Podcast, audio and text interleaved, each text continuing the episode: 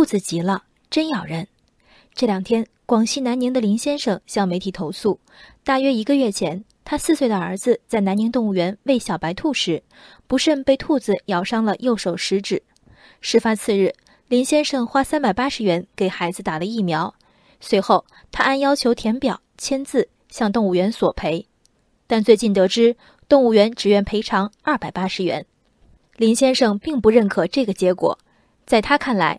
喂养现场并无工作人员提醒他兔子会咬人，动物园的管理存在一定漏洞，理应承担责任。而动物园则强调家长也有看管责任。被熊猫揍、被兔子咬、被羊驼吐口水，这都是些观之好笑、受之害怕的场面。虽然林先生的儿子此番遭遇的啮齿类动物不是狂犬病毒的标准宿主，在恐狂氛围中，谁敢打这个包票？不过说起来，林先生的恐并不到位。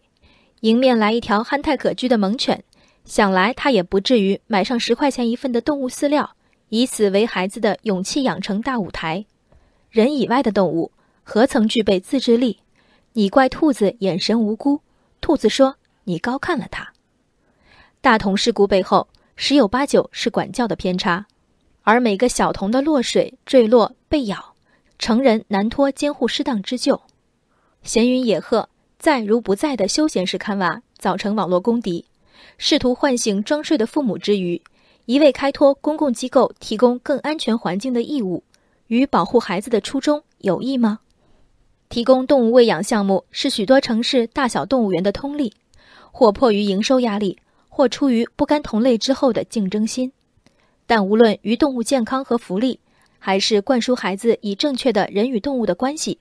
出现居高临下的投喂，特别是正确安全与错误危险动作交织的投喂，一手制造这个场景的动物园先天有过。